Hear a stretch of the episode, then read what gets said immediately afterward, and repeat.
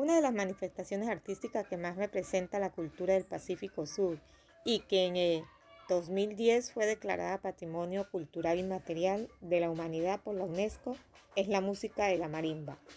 Cuando suenan las primeras notas de este instrumento, todos los tumaqueños la reconocen y se reconocen en él. La marimba transporta por sus sonidos, aleja todos los malos pensamientos, da paz y vida.